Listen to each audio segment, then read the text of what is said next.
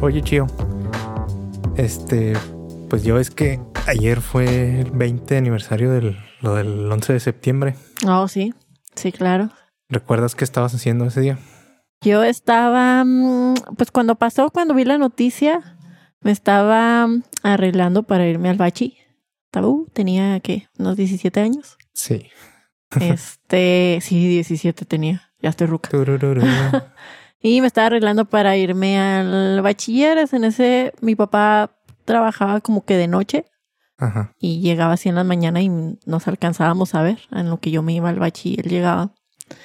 Y estábamos viendo esa noticia, pero en ese momento solo un avión había, se había estrellado. Había chocado. Ajá. Y decían que pues había sido como que una falla, pues raro, ¿no? O sea, no, como que todavía no lo No este, relacionaban ajá, con terrorismo o algo así.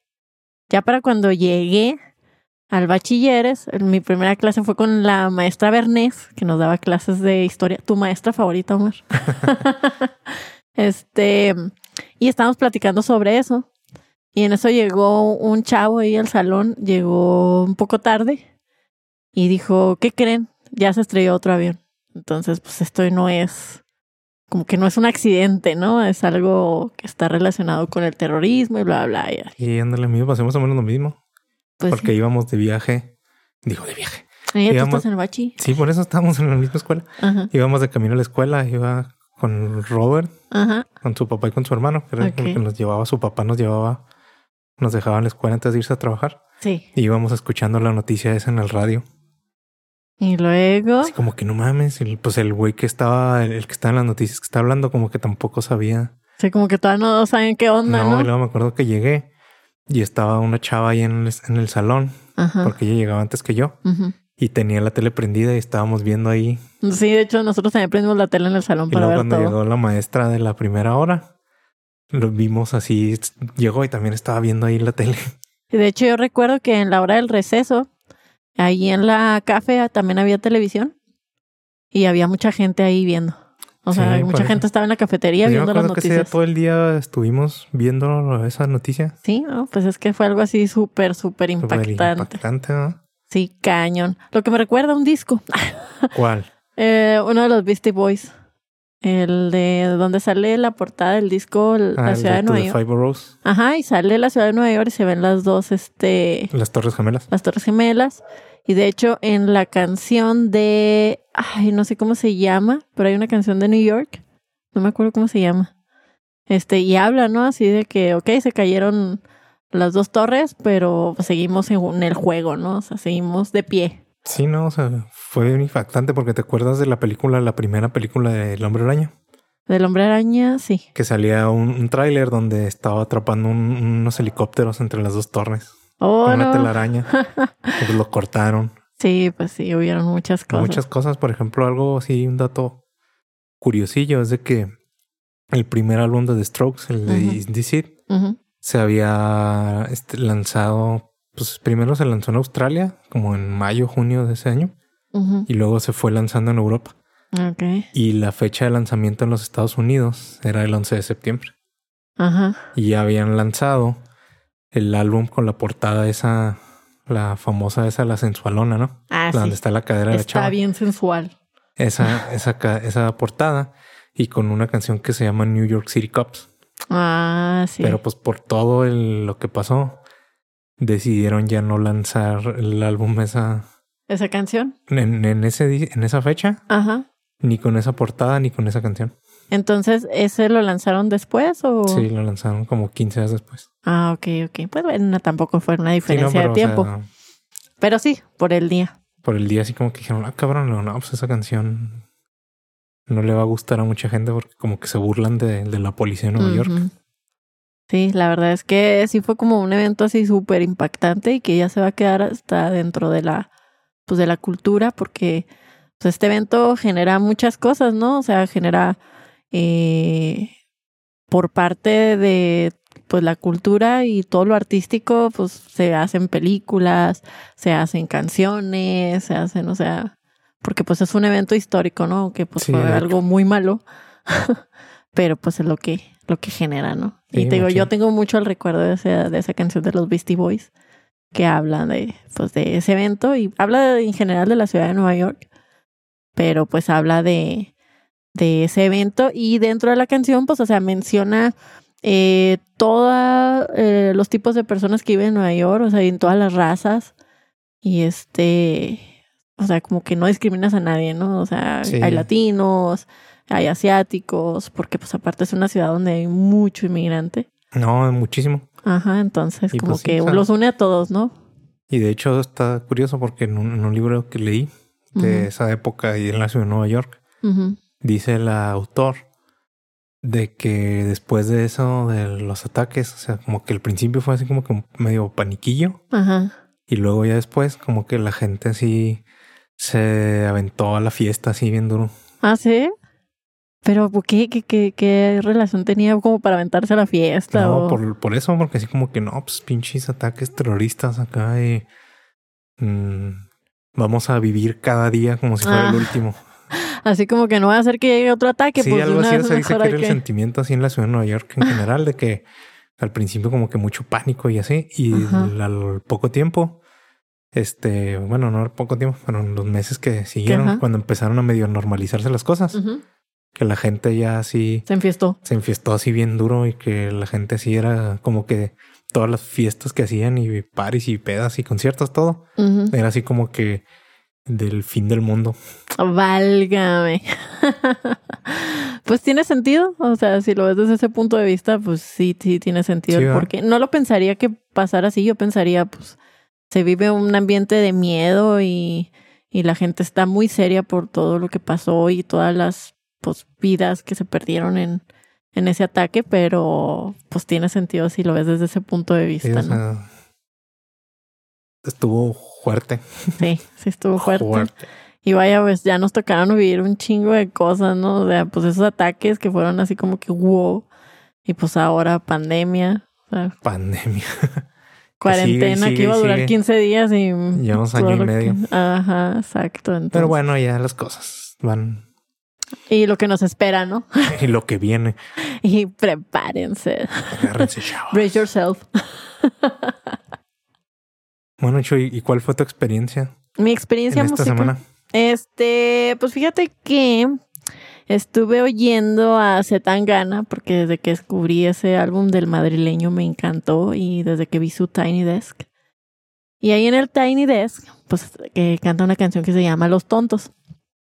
Y en, durante esa grabación, como que están cantando y meten como que una canción extra la meten como un pedazo de otra canción ah, en inglés. Y así con los sintetizadores, ¿no? Y luego esa canción me sonaba mucho, como que yo la había escuchado en otro lado.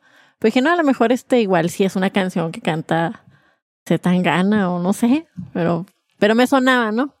Total que una vez este, estaba con un amigo y estaba escuchando yo esa canción y me dice, esa canción yo la conozco. Y luego sí, le digo, a mí también me parece que, que la he conocido. Y así quedó, ¿no? Entonces, eh, hace unos días, eh, ahí en la página de, bueno, en el Instagram de Melomanía Crónica, ahí me contactó un chavo que también tiene un podcast. Y ya estuve escuchando uno de esos episodios y hablaba del, ay, ese género de música que se llama synth pop. Ah, sí. Ese. Entonces hablaba de, hablaba de New Order. Yo conozco a New Order nada más por una canción, que es la de Blue Monday. Y eso pues la conocía más por Orgy. por el cover de Orgy. Ajá, y creo que es más famoso, no sé, para mí es más famoso el, cover de Orgy. Pero hablaba de New Order y todo eso, y ah, sí, interesante. Y ya así quedó, así como que, ah, está, está bueno, voy a escuchar a New Order, pero así quedó y ya no lo escuché. Eh, tiempo después se comunica conmigo, mi amigo el que había escuchado también el Tiny Dex de Zetangana, y me dice, oye, ya sé de dónde sale esa canción. Y me lo pasa me pasa la canción y es una de New Order que se llama Bizarre uh, Love Triangle, Love, Love Triangle, algo así. Qué chido. Ajá, yo, ay, no manches, pero todo coincidió en una semana. O sea, en una semana y ya descargué la canción de New Order y está súper chida, súper chida. New Order está chido. Ajá, y se me hace muy padre que lo hayan metido, pues, Zetangana, ¿no? Zetangana es un artista trap. Pero bueno, al final es europeo Y pues estuvo muy de moda ese género de música, el synth pop, en Europa. Creo que de hecho nació allá. Con esos, con New Order y luego estaba New Division y todo eso. Joy Division. Ajá. Entonces, este, como que a lo mejor es la influencia, ¿no? De en todo, en toda Europa, y pues en España, porque pues Zetangana es español. Eh, y este, pues te digo, todo como que coincidió en una semana y pues bueno, ya, ya conocí otra canción de New Order. Pues está chido. Sí. Está interesante. Sí, está chido. Sí, ya es mi nueva obsesión. Ya ves que me obsesiono con las canciones. Así como que el chido agarra ciclos donde se obsesiona con cosas. Y luego echo todas las canciones y ya no las quiero escuchar nunca. Hasta que pase un rato y ya extraño otra Esa vez. canción estaba chido porque dejé de escucharla. Ajá, o ¿por qué la choteé? ¿Por qué? Así me va a pasar con Zetangana y el, ma- el madrileño después. ¿Y tú, Omar, qué experiencia tuviste en estos días? Descubrí un grupillo ahí que es de rap ¿De rap? que se me afiguró un chorro a los Beastie Boys. ¿Ah, sí? Y no nada más porque son blancos. Son este raperos blancos. Sí, se llaman Wax White. Wax. Wax. Wax, Ok, Wax White. ok. Creo que son de Irlanda. Ay, los irlandeses, Sí, raro. pero se me afiguraron un montón su estilo a los Beastie Boys. Y también son tres. No, creo que son dos chavos nomás. ah, ok. Pero está chido. Ah, sí, o sea, traen ahí el mismo. Se me figuró un montón a los Beastie Boys. Órale. Y luego, ¿dónde los podemos encontrar? Pues yo a mí me lo pasaron en YouTube. Ok. No los escuché en Spotify. Quién sabe si estén, habrá que investigar. Ay, pero sí, ahí vamos, ahí lo investigamos y les vamos a pasar el link. Ahí el link. Porque sí está, está chido. Te digo que se me figuró un montón. El, el video que me pasaron se me figuró un montón a uno de los Beastie Boys y la música y todo. Ok, la música y el estilo que trae Sí, el. y que el son grupo. blancos. Y que son blancos, son desmadrosillos, Más importante. son muy jóvenes. No, está chido. Qué padre. Pues está chido porque, pues, la verdad es que sí se extrañan los Beastie Boys. Sí, claro. Y son de esos grupos que ya nunca veremos en vivo. No, pues no, porque ellos decidieron que ya después de que falleció MCA ya no iban a Pues sí. No habría reempla- reemplazo, para él. De hecho, pues, este, MCA era como que la voz más diferente. O sea, se me figura, se me hace muy parecida a la voz de los otros dos. Y él era como que tenía la voz diferente porque como que la tenía así más rasposa, así más. Y pues ya ves que ellos dicen en el programa, es en el documental, en el de Apple, Ajá. ellos dicen como que el, el MCA, según ellos, era así como que el, el que los impulsaba a hacer otras cosas creativamente. Que a Sí. veces dicen ellos de que ese güey era bien creativo y de que de repente ahí llegaba que no, tengo una, una idea para este video, eh, ahora una idea para un, un disco y para unas canciones y que hacía un chorro de cosas así bien experimentales. Ah, sí, era como que la, la, la parte creativa del grupo, ¿no? Ajá. Según ellos, pues, ¿verdad? no sé. si- Ajá. Sí, quién sabe si nada más porque le rinden tributo y porque falleció. Pero bueno, Pero sí, como que hubo un cambio en ellos, porque de hecho, o sea, y fue por él, porque pues traían como que su desmadre, ¿no? Y ellos decían, pues es que al principio nos burlábamos de toda la gente que se pariciaba así bien cabrón, y resulta que caímos en ese estereotipo, ¿no? De pariciar bien cabrón. Y ya después como que el MCA, pues como que se hizo todo zen. sí, como que querías hacer otra, como que él, él traía otra idea, ¿no? Como que ya hacer música más seria. Ajá, sí. Y ya como que se volvió zen y todo, y fue cuando ya este como que dio un giro este los Beastie Boys. Y de hecho, si escuchamos, no sé, ese, ese disco que hablamos ahorita, el De tu Five Rose. ajá, pues ya se oye como que más serio. O sea, ya hay canciones más serias. y eso, y eso ya es más después, ¿no? Porque ya si escuchas el Hello Nasty o el Lil Communication, ya esos están mucho mejores. Ajá, y ellos mismos los decían, o sea, al principio lo único que buscábamos era así de que decir mil El palabras y, Y, y no importa si, si no tenían sentido, o sea, eh, así lo hacíamos, o sea, era música sin sentido para ellos. Y, letras sin sentido, y ya después fue, pues le metí, le echaron más coco, yo creo, en hacer sus sí, pues, composiciones. las canciones, ya después ellos hasta tocaban instrumentos. Ajá, pues ya es que en la de Sabotage eh, hubo una presentación y ahí están tocando los instrumentos y todo. Y pues Sabotage se ve bien diferente a lo que hacían al principio. Totalmente. Sí.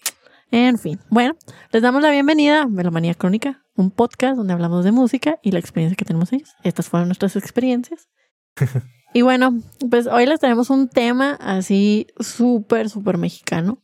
Aprovechando, el mes patrio. Exacto, o sea, este que este episodio va a salir exactamente 15, 16 de septiembre. 16 de septiembre. Y pues aparte lo que descubrí este, investigando sobre el tema es que mucho puedes aprender de historia. Este, si investigas sobre la música mexicana, si buscas los orígenes de, de la música mexicana, puedes aprender hasta de la historia de tu país. Qué chido. Sí, entonces, eh, a mí me gustaría en esta ocasión este, hablar del, del mariachi. Pues ahorita es eh, la música que representa a los mexicanos. Exacto. Y como mexicanos, o sea, eh, ahorita tenemos como que en muchas noticias del presidente, ¿no? Donde como que trae resentimientos de la conquista y todo eso. se me hace medio raro eso, se me hace medio tonto porque, o sea, él quiere como que poner todo así muy, muy indígena y muy, muy prehispánico y todo Ándale, sobre todo por eso. Pero, o sea, México no sería México si no lo hubieran conquistado. Exacto. Entonces, al final, o sea, no somos, no somos ni españoles ni somos indígenas. indígenas, o sea, somos mexicanos, somos de la combinación de esas dos culturas. Entonces, como que él quiere que nos identifiquemos más con la cultura indígena. Sí, pero hay un pues, movimiento como que muy fuerte de parte del gobierno. Y no somos eso, o sea, somos mexicanos. Porque pues para empezar, pues los indígenas no son mexicanos, o sea, no lo son. Pues sí son, porque... Pues sí, nacieron en México. toda la gente que nazca en México es mexicana. Es mexicana. Toda la gente. Pero pues ni siquiera ellos se sienten mexicanos. Eso es lo que me refiero. Porque ellos, los indígenas, históricamente han sido muy oprimidos y maltratados. Entonces, como que ha, de haber un sentimiento de que ellos se sienten más. Pues desde su cultura, ¿no? Ajá. A lo mejor ellos sí tendrían ese resentimiento de, de, la conquista, ¿no? Este... fuera alguno que otro radical, Ajá. Yo casi creo que los pueblos indígenas no. Nos vean más a nosotros como mexicanos. Mm, no, no sé. No, te digo, se me hacen que fuera, te digo, de algún otro radical ahí que haya, ¿no? No creo que los pueblos indígenas tampoco tengan ese resentimiento. Sí, entonces como que a mí eso me parece como que sentirte agachado, ¿no? Ser un agachado, ser este... O sea, ¿para qué ese resentimiento si al final pues esta conquista nos dio el origen al pueblo mexicano, ¿no? Y a la República Mexicana, entonces. O sea, para bien o para mal. Ajá, y aquí estamos, ¿no? Y estamos tratando de este, pues de tener este nuestras propias, nuestra, propia cultura. O sea, la, cultura mexicana es bien rica para empezar. Ajá, exacto. Por lo mismo, porque es una mezcla de un montón de culturas. Ajá. Y pues de eso se trata el, el mariachi, ¿no? Entonces, quisiéramos ver este cuáles son los orígenes. Obviamente, pues el mariachi surge de, del campo y en medio del fandango, que el fandango era estos bailes, o sea, era el conjunto de todo, era el conjunto de baile y música, ¿no? Esto eran como unas fiestas. Y pues su instrumentación era generalmente puras cuerdas y en algunos lados te, tenían percusiones, ¿no? Se dice que hay dos variantes de, de donde nació el mariachi, que una es que el mariachi es coculense, o sea, que nació en, en Cocula, y de hecho Cocula este, se considera como la cuna de, del mariachi, Cocula está en Jalisco, pero hay otra vertiente. Eh, muchos historiadores nos dicen no, o sea, el mariachi no nada más es de Cocula, o sea, o sea, sí nació en Jalisco, pero también este, en Nayarit, en Colima e incluso en Michoacán. Entonces, pues por ahí va variando, ¿no? Eh, proviene del, del periodo del, del, virreinato y obviamente pues sí tiene sus orígenes indígenas, ¿no? Y las primeras agrupaciones aparecieron a finales del siglo XVIII. ¿Tú sabes de, de dónde surge el, el nombre de mariachi? ¿Has escuchado mm, alguna teoría? No. Hay una teoría. Nunca me lo había preguntado, de ser honesto. Hay una teoría que dice que proviene del francés, de una palabra francesa muy parecida a mariachi o mariachi, algo así, y que significa matrimonio. Pero esto está, esto está totalmente este, descartado porque la palabra y, y la agrupación en sí ya existían antes de la intervención francesa. Entonces, pues no, este, no está descartada esta teoría por si se la sabían, no es cierto. Una teoría es que proviene probablemente de alguna, eh, no sé, localidad de Nayarit. Porque te digo, pues al final Es de la Eh, zona esa del occidente. Ajá, es, es la, la zona del occidente. Y pues es una palabra totalmente mestiza. Otros dicen que viene pues de la palabra María, pues que en este caso pues era la Virgen. Puede ser. Sí, la Virgen María. Y que la terminación che le daba la significación de como de alegría. Ah, ok. Y tiene sentido porque te digo, al, al principio, pues toda esta música surgió del, del fandango, que eran estos, estas fiestas, ¿no? De donde era pues este baile y música. Pues sí, ¿no? O sea, y pues bueno, tiene sentido que haya salido de esa región. Y pues eran, te digo, en, en O el sea, occidente. Es, como de- que la más tradicional, ¿no? De todo. El mariachi de Jalisco. Exacto. Pero te digo, nada, no nada más de Jalisco, Bueno, sí, del sino occidente. de Nayarit, Colina y te digo hasta este Michoacán. Eh, otro es que la palabra mariachi se refiere como a una tarima o a un este como una tabla. Y también tiene sentido porque eran en las en las tarimas donde se hacían los bailes. Entonces pudo haber sido también de, de esto. O sea, no se sabe exactamente de dónde proviene, pero estas son algunas teorías de, de dónde viene el nombre de, de mariachi. Y todas pues tienen sentido. Como muchas cosas de México, ¿no? Sí, como que no sabemos bien. Nadie sabe dónde salió. Ajá. Y es difícil, ¿verdad? pero pues bueno, de eso se trata la historia, de ir este, descubriendo poco a poco los orígenes, ¿no? En aquellos tiempos, pues la dotación instrumental era, pues, constaba de guitarra, el guitarrón, que es la guitarra así, Como Eh, su nombre lo indica. viol- violines, tenían violines, este, las vihuelas, que esas son, eran como guitarrones, así tenían la forma de un guitarrón, pero estaban chiquitas. Este, también se utilizaba, algún- en algunas partes ya se utilizaban eh, instrumentos de viento y como por ejemplo un clarinete. Ah, ok. Este, y ya, por ejemplo, más en el Pacífico, que era la localidad ya más, más al norte por Sonora. Sinaloa, ¿no? Ajá, Por Sonora. Ajá, o Sinaloa, por allá, se utilizaba el arpa. Y Pues este. yo, yo sí he visto mariachis con arpa. Sí, sí, de hecho, y más, un poquito más al sur, ya este integra- inte- integraban las jaranas, que también son como unas guitarritas así pequeñas. Eh, obviamente, pues esta dotación inicial de los instrumentos, pues este, que eran pues, sobre todo las cuerdas, pues claro que tiene la influencia española, ¿verdad? O sea, todos los instrumentos de cuerda, en este caso pues la guitarra, vienen de, Pues sí. de España. Los, los indígenas mexicanos no tenían esos instrumentos. Lo que pasó aquí fue que se incorporaron estos instrumentos a los ritmos que sobrevivieron de las culturas mesoamericanas, ¿sí? O precoloniales. Y ya pues los, los instrumentos de cuerda pues le dieron como que otra, otra tonalidad. O sea, otro sonido nuevo. Exacto. Y pues obviamente en ese entonces pues la música mariachi todavía no se le llamaba así. No era así como que, ay, esto era un mariachi, sino era el fandango, ¿no? Que era la Ajá. combinación del todo. Hoy en día, pues las, ya las dotaciones del, del mariachi, las dotaciones instrumentales del mariachi son muy, muy variables. Este, te digo, pues están los violines, pero luego se fueron in- in- implementando otros instrumentos Pues como... los, los metales, ¿no? Ajá, en los años 20 eh, ya habían este, introducido la, la trompeta. Pues yo creo que es de lo más icónico del mariachi, a lo mejor. Sí, ya El después como que- que, le dio un chorro de fuerza. La guitarra, el violín Los violines. y la trompeta. Ajá, pero esto fíjate, fue, estamos hablando de que el mariachi surgió a- a este en el siglo XVIII y fue hasta, hasta los años 20 cuando ya se integró la trompeta. Y- Pues, muchísimo tiempo que, después. ajá, que fue cuando ya el mariachi llegó a la Ciudad de México. Yo me imaginaría que habría sido desde antes. Mm, no, fue hasta que llegó a la Ciudad de o sea, México. hasta el- este siglo. Fíjate. Y antes Pues siglo la- XX. Entonces, antes de esto no había mariachis o no eran populares en la Ciudad de México. ¿o ¿Cómo? No, o sea, porque pues el mariachi, como te digo, proviene del campo, no viene de la ciudad.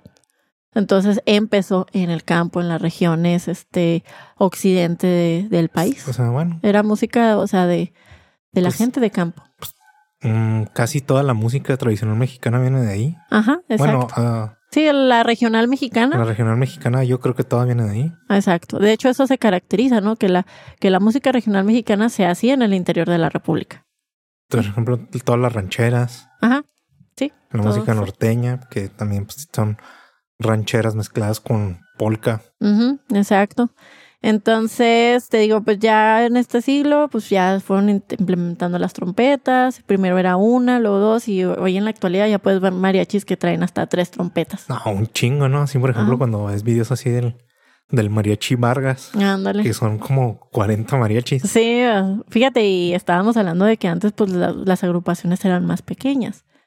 Este, y uno de los grandes atractivos que tiene mariachi es que si te fijas, o sea, todos cantan todos los músicos cantan. O sea, y le da mucha fuerza eso al, al mariachi y al principio, que eran agrupaciones, o sea, que no tenían en sí un intérprete. Ah, Entonces todos los todos los músicos cantaban. Pues sí, o sea, un mariachi normalmente sí es, ¿no? Ajá. Entonces por eso, por eso digo, eh, ahorita que estábamos hablando de que de dónde surgió, pues era más del campo que de la ciudad, que proviene del occidente del país y que no se puede precisar el lugar exacto porque va más, mucho más allá de Cucula, que se supone que es la, la cuna del mariachi, pero sí hay un pensamiento en todos que el mariachi nació en Jalisco. Y ahí vemos es Jalisco, o sea, tú, tú escuchas Jalisco, ajá, tú dices Jalisco y qué dices pues mariachi, ¿no? Pues es lo más representativo de Jalisco. Bueno, no es es el tequila. Y el mariachi, ¿no? y el mariachi. Y pues... Y van de la mano. Te digo, al final es una, una, como que una tradición inventada, ¿no? Que, o sea, que... Todas las tradiciones son inventadas. Ajá, que se fueron, este, incorporando a la gente para que vaya aprendiendo, este, su, que haga su propio baraje cultural, ¿no? Y eso, por ejemplo, que hablamos de las tradiciones, este, inventadas, pues está, por ejemplo, las mañanitas, estaba leyendo, ¿no? Al principio las mañanitas era una canción que le, se le cantaban a los patrones y no precisamente por su cumpleaños. Simplemente lo festejaban y le cantaban. O sea, nomás un festejo X cualquiera. Ajá, a un patrón. Y cómo fue, o sea, cambiando todo, que ahora ya tenemos la idea de que las mañanitas son por los cumpleaños, ¿no? Y así fue cambiando. sí. Entonces te cuenta que lo mismo pasó con el mariachi. Y pues obviamente si hablamos, te digo, de mariachi, le dijimos Jalisco. A pesar de que se ha encontrado de que tiene orígenes en Nayarit, o en Colima o pues, en Michoacán. como decías, ¿no? En toda la región del occidente. exacto. Este, y pues la versión actual que tenemos del mariachi, pues es que es una música muy alegre, que obviamente toca fibras nacionalistas bien cañón, y pues te hace sentirte orgulloso de ser mexicano, ¿no?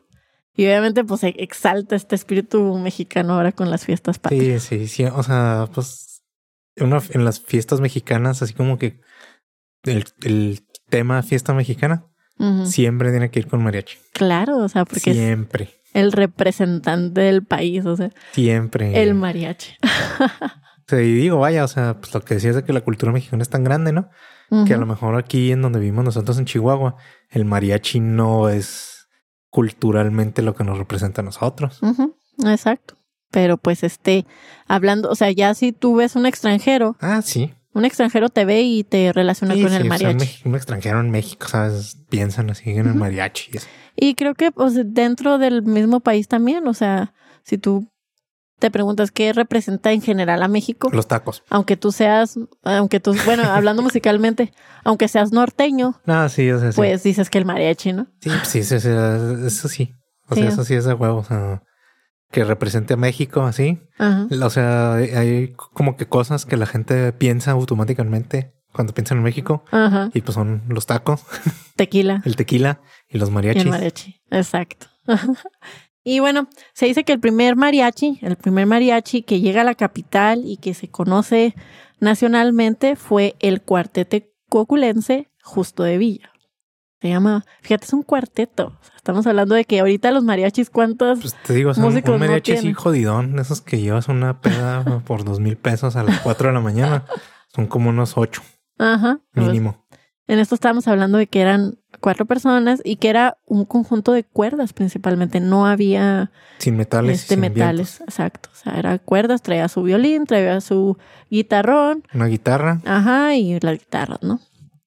A lo mejor dos violines, porque se escuchaba como que mucho el violín de estos primeros. Sí. Este, entonces llega, eh, este, este, cuarteto llega al mariachi, ¿a dónde crees que llega? Llega a la Plaza Garibaldi. Y ahí, ahí los conocieron, o sea. Wow. Sí, o sea, por eso es tan famosa la Plaza Garibaldi de mariachis, porque ellos iniciaron ahí. ellos lo hicieron popular el mariachi en, En esa, la plaza en en esa plaza, exacto. Entonces fue el primer grupo que este que se que grabó un disco en la De Ciudad de. México, ¿no? Que fue como en eh, fue en el año 1919. Ya estamos hablando pues del siglo XX, ¿no? Sí, pues lo que se hace que para los 20 fue cuando llegaron, ¿no? Y que con trompetas y todo. Exacto. Entonces, pues en esa época, este, habían cuatro eh, géneros musicales que no eran muy mexicanos, que no eran mexicanos, pero estaban de moda. O sea, no había una música así mexicana que estuviera de moda. Toda era extranjera y esto era el danzón, pues que el danzón es cubano. Eh, había vals, que el vals es alemán. Europeo, sí. El tango, pues que es este argentino y otro que se llamaba foxtrot, El foxtrot. el foxtrot era estadounidense. Entonces, esto era lo que sonaba en, el, en la Ciudad de México, ¿no? Y pues cuando ellos veían esta música mariachi, pues decían, "Ay, esta música silvestre, ¿qué? Salvajes. Ay, qué salvajes. ¿Y por qué? Porque pues en la Ciudad de México realmente no conocían el folclore, ¿no? O sea, Pues, pues, porque no sé. venían del interior ¿Será? de... Bueno, a lo mejor es que no sé, en la Ciudad de México, tal vez sea muy ignorante yo, pero o sea, la Ciudad de México no era tan, o sea, siempre ha sido muy urbano, ¿no? Ajá. Pero en esa época todavía estaba bien rural. Pues estamos hablando de los años, eh, del eso, del siglo En esa XX. época todavía estaba bien rural. Todo lo que era, todo lo que es el Estado de México todavía era campesinos. y- Pero creo que comparado con lo demás era la urbe. Bueno, sí, o sea, si lo comparabas con hasta con aquí, con Chihuahua. Ajá, sí, sí, sí, o sea, siempre ha sido la urbe y este, y pues es, siempre ha sido centralista, ¿no? Y, y ahí fue donde inició todo. Bueno, y sí, aparte, Ujú. acuérdate que a Porfirio Díaz le gustaba mucho la cultura europea. Entonces, Ajá. pues si dices que el vals y eso era porque él, en esa época apenas México se estaba recuperando de la guerra civil de revolución, que fue una guerra que devastó al Al país. país, exacto. Entonces, pues lo que había antes ahí era lo que había llevado Porfirio Díaz. Ajá, y de hecho fue como que se empezó a urbanizar a partir de, él- Como de Porfirio sí, porque Díaz. Él, él quería ese modelo europeo francés ajá, y llevó pues todo lo que llevaba, todas las modas europeas ahí las llevó. las llevó. Entonces, pues en 10 años de guerra que no hubo crecimiento de ningún tipo, que hubo regresión, Sí, pues no, no había muchas maneras de tener cultura nueva. exacto. Entonces, lo que pasa aquí es que, pues era la urbe, ¿verdad? La Ciudad de México. Y estos grupos este, de mariachi, los primeros mariachis, la única forma de hacer que su música este, fuera este, transmitida a todo el país, pues era llegar a la Ciudad de México sea, y grabar ahí. Como antes, ¿no? La, la manera de ganar popularidad era ir a la Ciudad de México y romperla ya. ¿Y, y sabes por qué? Porque ellos eran los dueños de los medios de comunicación. Ah, Todos los medios de sí. comunicación estaban en la Ciudad de México, entonces era la única manera que, que ellos podían hacer. Ahora, otra también este, a quien debemos de agradecer de la difusión de lo que es el mariachi es a los políticos de la época, porque ellos fueron los hacedores del mariachi. Ellos empezaron a contratar grupos de mariachis para añadirlos a sus eventos políticos Se de les la gustaba. época. Ajá, sí, sí, como que les gusta, como que si querían convencer al pueblo, tenías que llevarle la música del pueblo, ¿no? Entonces hasta ahorita. Y se sigue dando, o sea, tú eh, en las películas lo vemos mucho, ¿no? De que, y sobre todo en una época más atrás, de que estaba un político en campaña y la marcha de Zacatecas. Ah, no, escuchó eso de- era antes. Ahora llevan ahí que a, Ajá. a la A maldita vecindad. Ahora llevan a Julián. Ajá. Yo digo la maldita vecindad porque hace no mucho hicieron un conciertillo ahí en la Ciudad de México. Sí, pues lleva, lleva la música Ya de, llevas algo de música. O sea, siempre va a haber, pues, pues la música del Mm. pueblo. Aunque pues el rock no sé si sea realmente música del pueblo. Yo Pero consideraría que la música regional mexicana es la del es pueblo. la música del pueblo, Sí, en sea, realidad. eh, pero siempre ahí va a haber, si haces un evento masivo y luego llevas música, siempre va a ir gente. Ajá. Entonces, pues ya tienes ahí tu mini meeting asegurado. Bueno, aunque ahora ya ves que se usa el rock este para hacer sus campañas políticas. No hablemos de eso, que Ah, se me hace Que todavía muy me duele. Me duele aquí. Me dueles, México, me dueles. Me dueles, avanzada regia, me dueles. dueles. sí, No, Pato definitivamente. Machete, tú, no. no. tú no, Pato. Al menos, al menos Molotov sigue No, es que si Molotov Todavía hace mandando eso. a chingar a su madre al gobierno. Sí, o sea, Molotov no puede hacer eso. Nunca. No, no, y Jamás. pues, de hecho, ahorita estaba viendo algo así de que un vato en, en internet puso así eso de que se le hacía gacho que antes el, el rock en español era así bien antisistema Ajá. y que ahora todos los rockeros que le gustaban, todos están acá. No, sí, gracias al gobierno y acá. Gracias a AMLO. Ah, Pues ¿no? así, o sea, el El Alex Lora apoyando en cañón a AMLO. punto menos que eso. Y el güey así de que, nada, no mames, qué triste. Y luego alguien le puso, ah, sí, ¿por qué no dices nada de Molotov? Que antes acá insultaba al gobierno y ahora no. No, no, Molotov sigue insultando al gobierno. Exacto. ¿Y sabes qué es lo triste? O sea, porque pues todos esos rockeros, no manches, o sea, sufrieron las consecuencias de, de un gobierno así Jodido. terrible donde lo censuró por un chingo de tiempo. ¿Cómo es posible, verdad? Que, que ahora se unan al sistema, o sea, el varo, el varo. sí, o sea, pues sí, es Eso cierto. es así, así de simple. Bueno, total. En la Ciudad de México es donde se definieron, donde se defin- definió cómo debe ser un mariachi. Ellos empezaron a dar como que estereotipos nacionales, ¿no? De ahí, A Ellos- vestirse de charro, y así. ajá, ellos dieron, dijeron así debe ser un charro, este, ahí salió la china poblana y todos acompañados por Eso, ¿En serio? Por- sí, Yo pensé que la del- China poblana sí era acá también, pues, de del Jalisco. occidente. No, todo lo puso acá. O sea, y las vestimentas, vaya. todas las vestimentas salieron de, de la Ciudad de México. De ahí. Centralistas. Venimos aquí eh, en este podcast a derribar mitos. Yo pensaba así cuando ves así esos de que los trajes típicos y no, la Ajá. China poblana y no acá la ponen en Jalisco. No, en realidad yo una vez escuché ahí, tuve una plática con mis compañeros de trabajo porque tío, tenemos una junta donde, donde hablamos de todo menos de trabajo. Ah, ok. Entonces de ahí salió la plática de todo esto. O sea, realmente todo este tipo de del estereotipo y cultura, y cultura mexicana salió de programas de gobierno. Sí, muchos sí. Muchos salieron de programas. Ajá, los bailes típicos y todo sí, eso de- salió. bueno, se me fue el nombre del que era el secretario de Educación de, pues, de esa época de la posguerra, que decidieron crear una cultura y una imagen nacional que no Exacto. existía. Ajá, todo esto se incorporó en, en los programas educativos de la SEP, así que re- cuando recién se hizo la SEP, fue ya en el 1921, se fueron incorporando todos estos eh, programas educativos y toda esta cultura musical. Y pues de ahí viene que el charro, que la china poblana, que los bailes típicos de, de cada estado. O sea, en realidad fue todo Me creado, ¿no? corazón. Para, pues, para tener una, como una identidad, ¿no? Como Pero bueno, mexicanos. muchos de esos bailes típicos sí deben de haber existido, ¿no? O sea, Quiero pensar que sí, pero pues por ahí te digo. porque sí. ya, bueno, volvemos. Por ejemplo, ya ves que aquí en Chihuahua el baile típico es así como que el de las polcas. Ajá. Yo casi creo que eso sí existía. A lo mejor no con coreografía, ¿verdad? Ajá. Pero yo casi creo que en los bailes que había antes aquí, Sí, sí existía. Sí existía, y lo que hizo el gobierno fue que ya los, como que ya los puso, ah, pero tú eres representativo de Chihuahua. ándale. Igual, no sé, o sea, por el baile de ejemplo. los viejitos. Ajá, el baile de los viejitos o la que, los que bailan los, que supone que son los yaquis, que son nativos. O el baile del venado. Ajá, yo creo que pues sí lo pueden hacer. Solamente lo que hizo el gobierno fue, fue como que darles así como que tú eres de este estado y te identificas con esto. Sí, así como que el baile del venado va a ser Ajá. así eh, representativo de Sonora. Y puede ser que, por ejemplo, en este caso del mariachi, que sí existía, ¿verdad? Que sí era algo que, que, y que ya el gobierno lo puso como que esto es lo representativo del país, pues vino que, no sé, bailes como el jarabe tapatío. Qué suave. A Jalisco le tocó el mariachi. Qué suertudos. Pero como decimos, aquí como venimos a romper este Mitos. mitos, recuerden que no nada más fue en Jalisco, fue en Nayarit, fue Por Colima, eso, fue bueno, Michoacán. Pero a la hora de que echaron todos los, los en un sombrero, echaron así, Así, ¡ah! los le bailes típicos, Jalisco. la música y luego, a ver, Jalisco va, mariachi, baile, jarabe tapatío. güey. Pase, pase para recibir su, su este, en la vestimenta, ¿no? Se las dieron.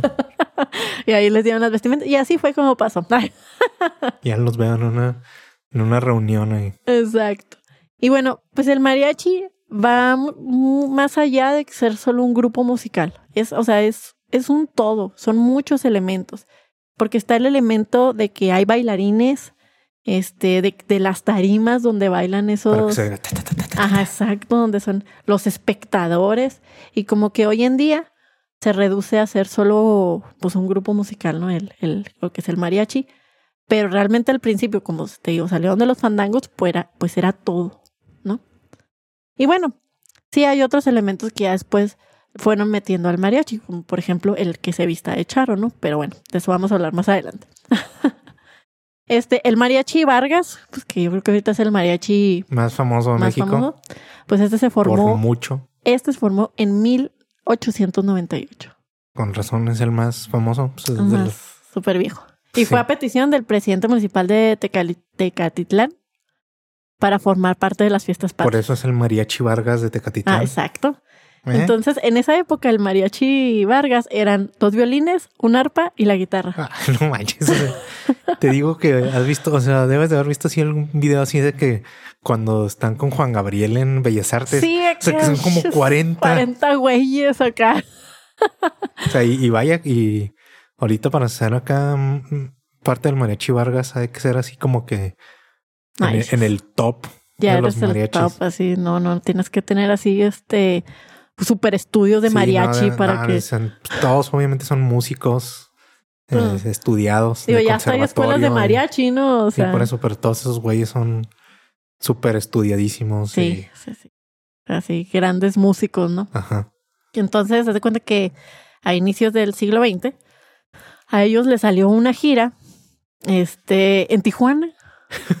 el Mariachi Vargas World Tour. Entonces, obviamente, este, pues antes no había un tren que te llevara pues hasta allá, ¿no? No, o sea, desde el Tecatitlán, Jalisco, ¿es? Ajá. ¿Cuánto tiempo habrían hecho para ir en 1900 desde Tecatitlán, o sea, desde Jalisco hasta Tijuana? Pues ellos se embarcaron, o sea, fueron a Colima, está ahí en corto, ¿no? Colima. Pues se embarcaron de Colima a Manzanillo. Fueron en barco y luego pues ya llegaron a Baja California y les fue muy bien en Baja California, les gustó el mariachi. Entonces, haz de cuenta que, pues, te digo, el, mariachi Vargas, pues, fue pasando de generación en generación. Así como las bandas sinoarenses ahora, ¿no? Como la, la banda... banda El Recodo, original de, de, Cruz Lizárraga. Ajá, y así fue, pues, haz de cuenta, así el mariachi eh, Vargas.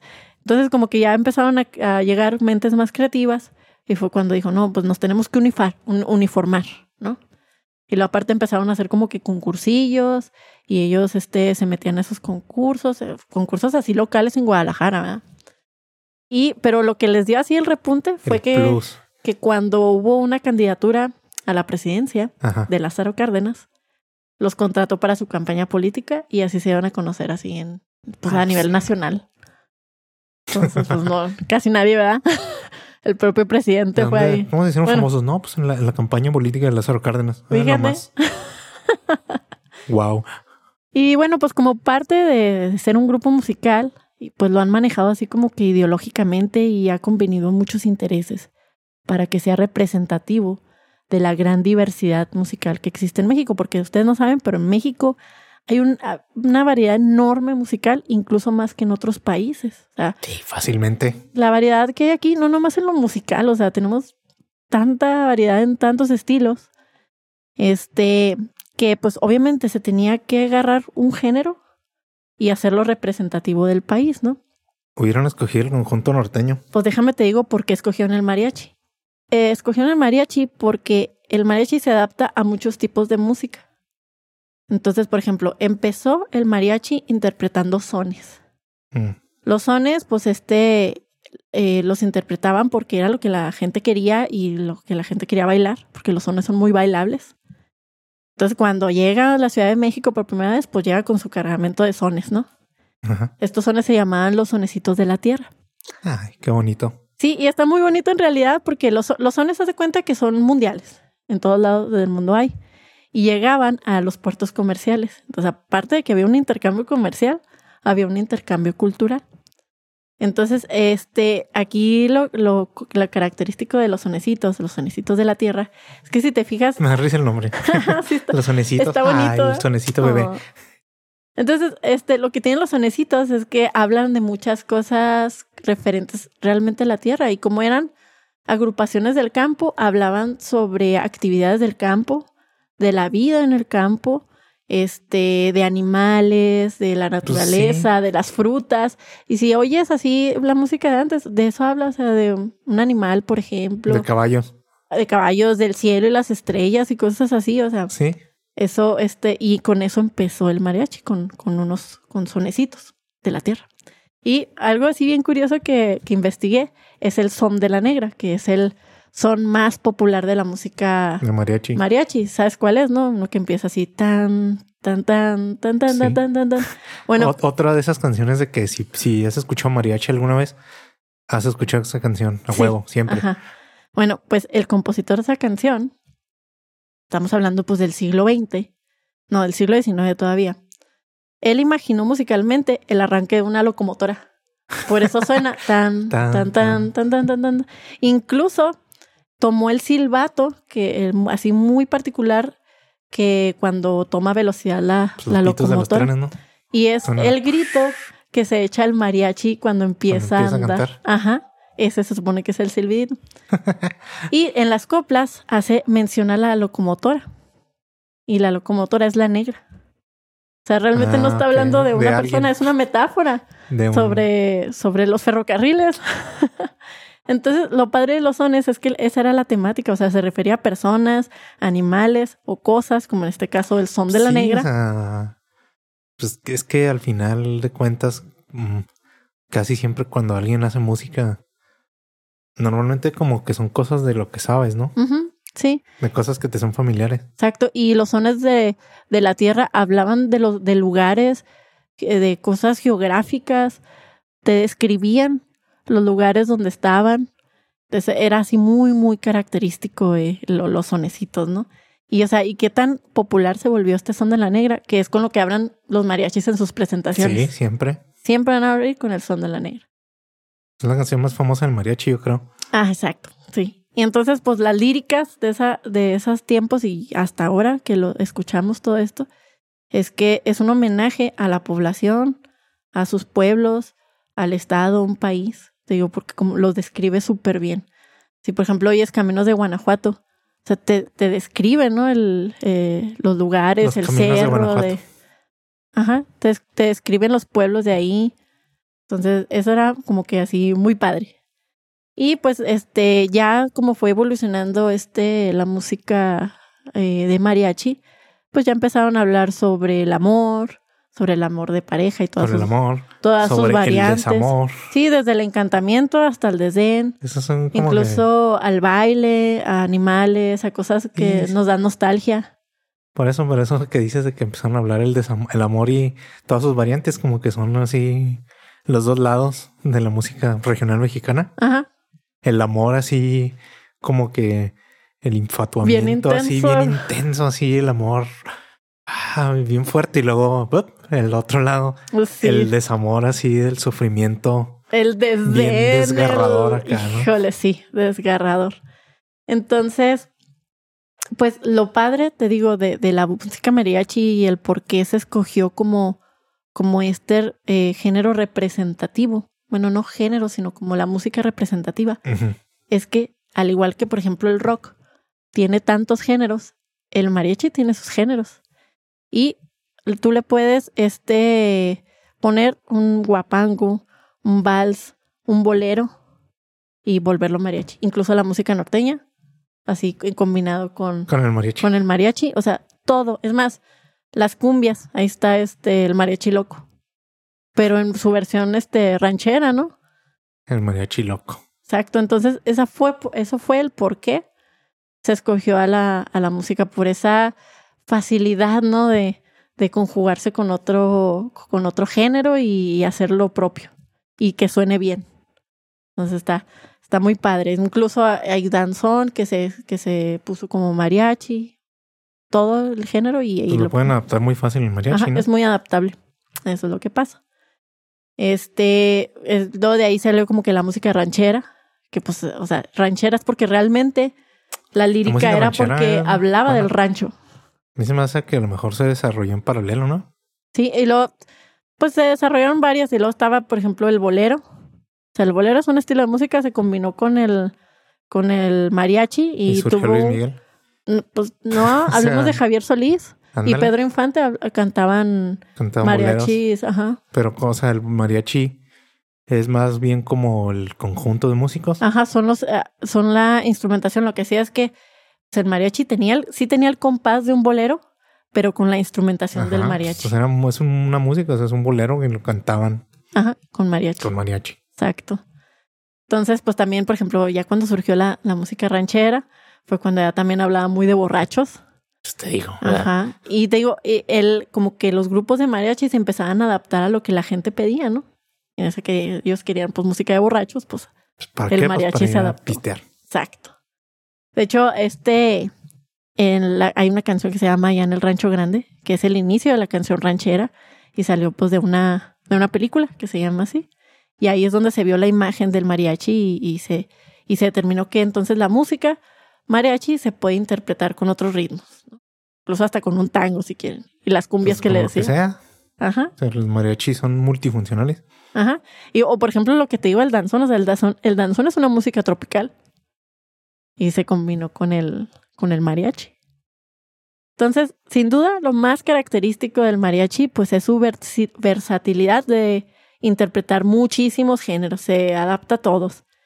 Este, hay otros géneros que no son de mariachis, como por ejemplo la música norteña, y sin embargo existe y los adaptan, ¿sabes? Entonces ya nos da para cubrir todo el país. la música mariachi, ¿no? Ahora, algo muy importante de los mariachis, te digo, al principio eh, era como que un conjunto en general, pero después como que se empezó a hacer más como música de acompañamiento, mm. porque llegaron los intérpretes. Ah, pues sí. y ya era una sola persona la que cantaba. Y, la acompañados por mariachi. Ajá. Ya no era como al principio, que todos los músicos cantaban y no había un intérprete en sí, ¿no? Este, y pues empezaron, la gente así empezó a identificar al mariachi por sus intérpretes por ejemplo, Pedro Infante, ¿no? Que él cantaba el, el bolero ranchero. O Jorge Negrete, Jorge, Negrete sí estaba más apegado a lo que fue el, el mariachi al principio, porque él tocaba más los sones. Y de hecho, pues él es de Cocula. Y aparte porque tenía una voz así súper potente. O sea, de hecho, si comparamos la voz de, de, Pedro Infante y Jorge Negrete, Jorge Negrete tiene una, un vozarrón. Creo que Jorge Negrete estuvo educado como cantante de ópera, ¿no? Ah, a lo mejor por eso sí el... Creo, no sé. No sé, no tengo ese dato, pero tenía un vozarrón y podía cantar estos sones, ¿no? Así tan, tan potentes. Y, y Pedro Infante tenía una voz más suavecita y como que cantaba más de manera romántica y pues por eso interpretaba los boleros. Ahí lo vimos cantar, no sé, Cruz de Olvido, para cortar de las venas bien cañón. Este, y otro sí súper importante, pues es Javier Solís, que fíjate, Javier Solís tenía la particularidad de que a diferencia de Jorge Negrete y Pedro Infante, que eran unos vatos así bien guapos. Eran los super galanes de la época. Super galanes, tipos altos, así, ¿no? O sea, Javier Solís era un tipo así chaparrito, así muy sin chistes. Se me figura como el Cristian Nodal de esa la fecha.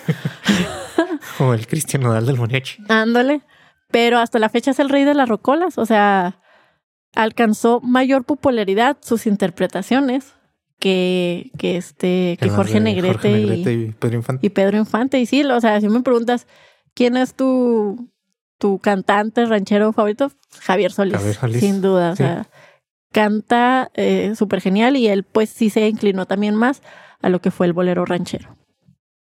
El bolero ranchero.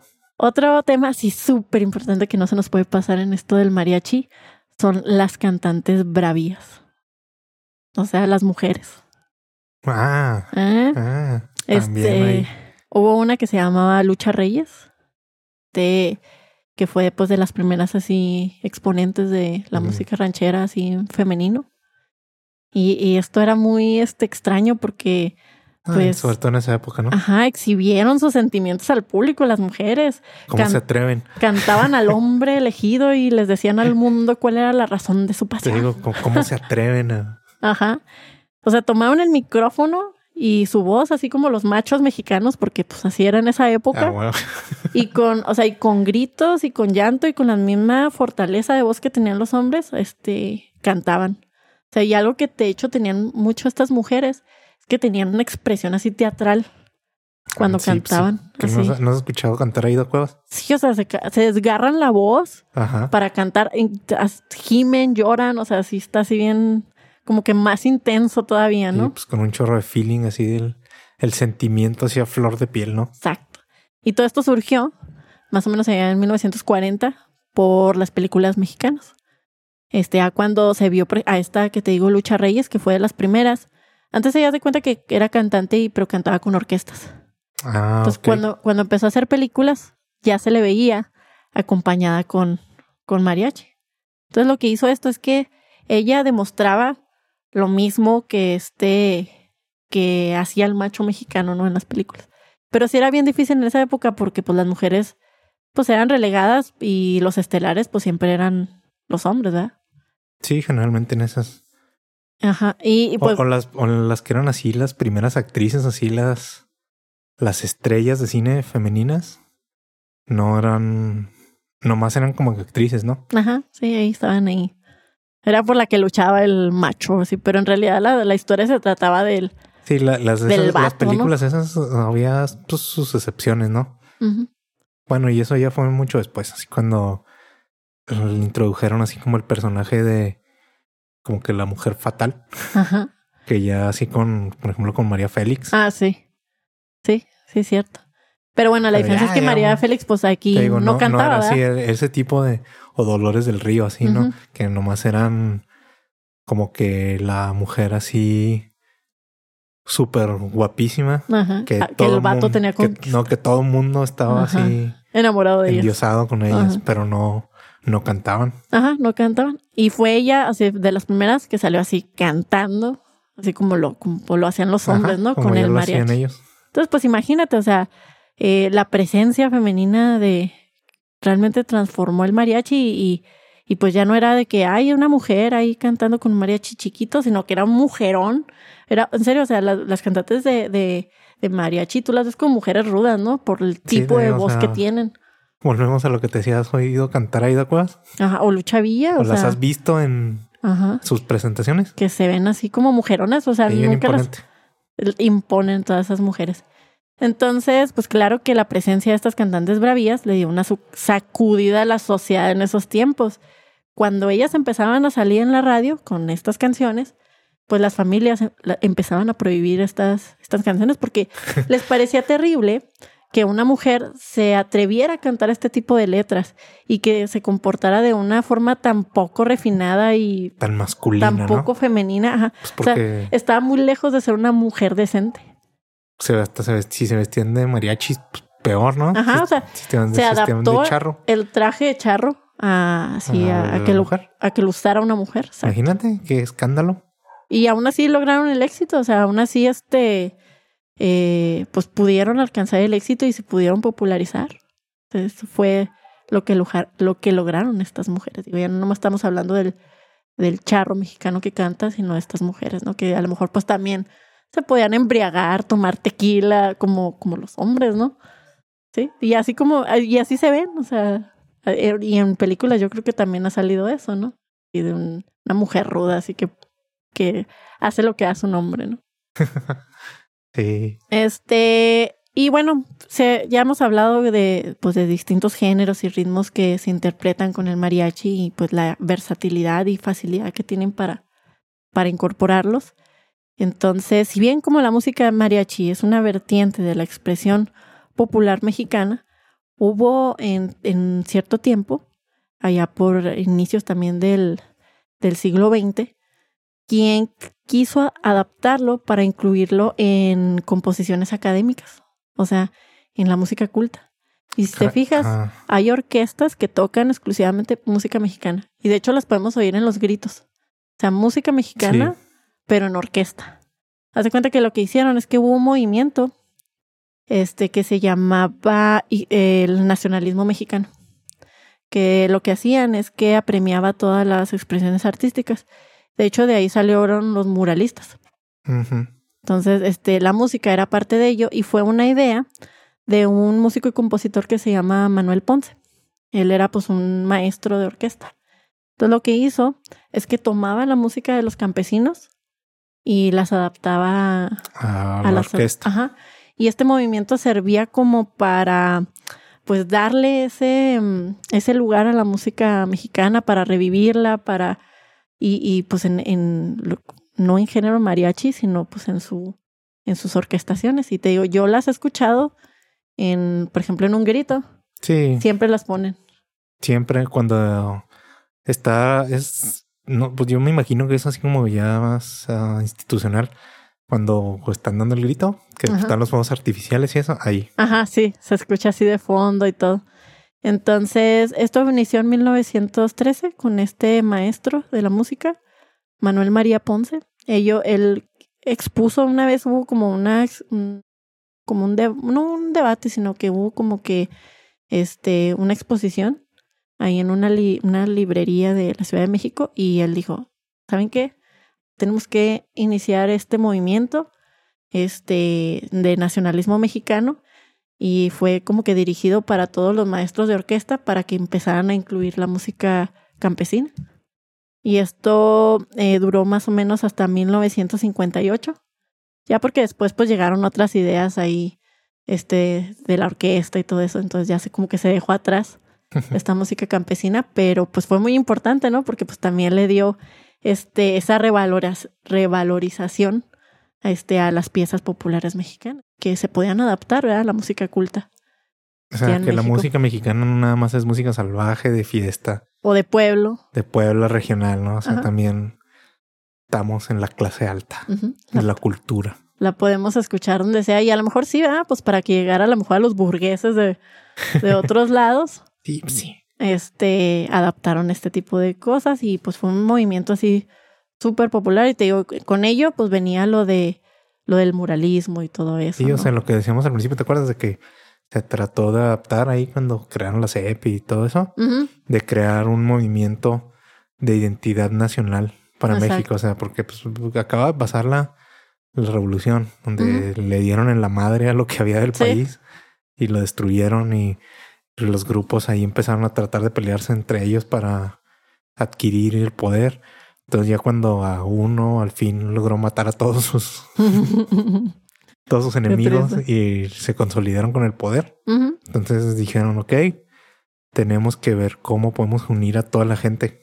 Ajá. A, través de qué podemos unir. Y pues cómo vamos a crear una cultura mexicana. Exacto. Y de ahí, de ahí es donde viene. Digo, de ahí también eh, el verlo como un charro salió de todos esos programas. Y te digo, se, se, viene un, se viene un estereotipo que fue creado por ellos. Sí, pues definitivo. O sea, era... Y de hecho, pues hay mucha gente, yo estaba leyendo, y sobre todo historiadores y todo eso, o sea, hay gente que está totalmente en desacuerdo de por qué nos ven como, eh, o sea, por qué nos estereotipan como charros mexicanos y nadie somos charros.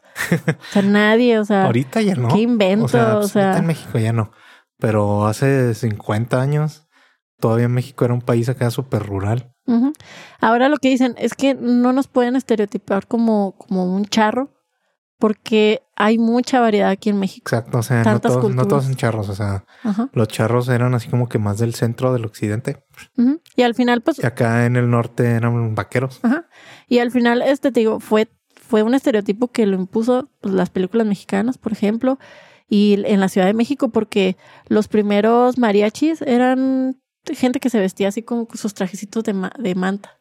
o sea, no, no pues, tenían obviamente. vestir un campesino de esa época? Ajá, no. Y ahorita ves un mariachi. Traje. Y el traje es súper elegante. No, o sea, es un traje de mariachi. Súper elegante y bien este estructurado y todo eso. Y sí es algo que me gustaría mucho este entrar en este tema, pero pues obviamente no alcanza para un episodio. Entonces, sí me gustaría dedicarle un episodio más.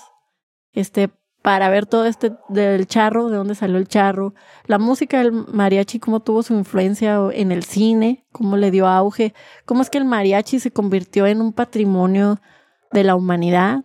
Porque lo es. Lo es, en el 2011.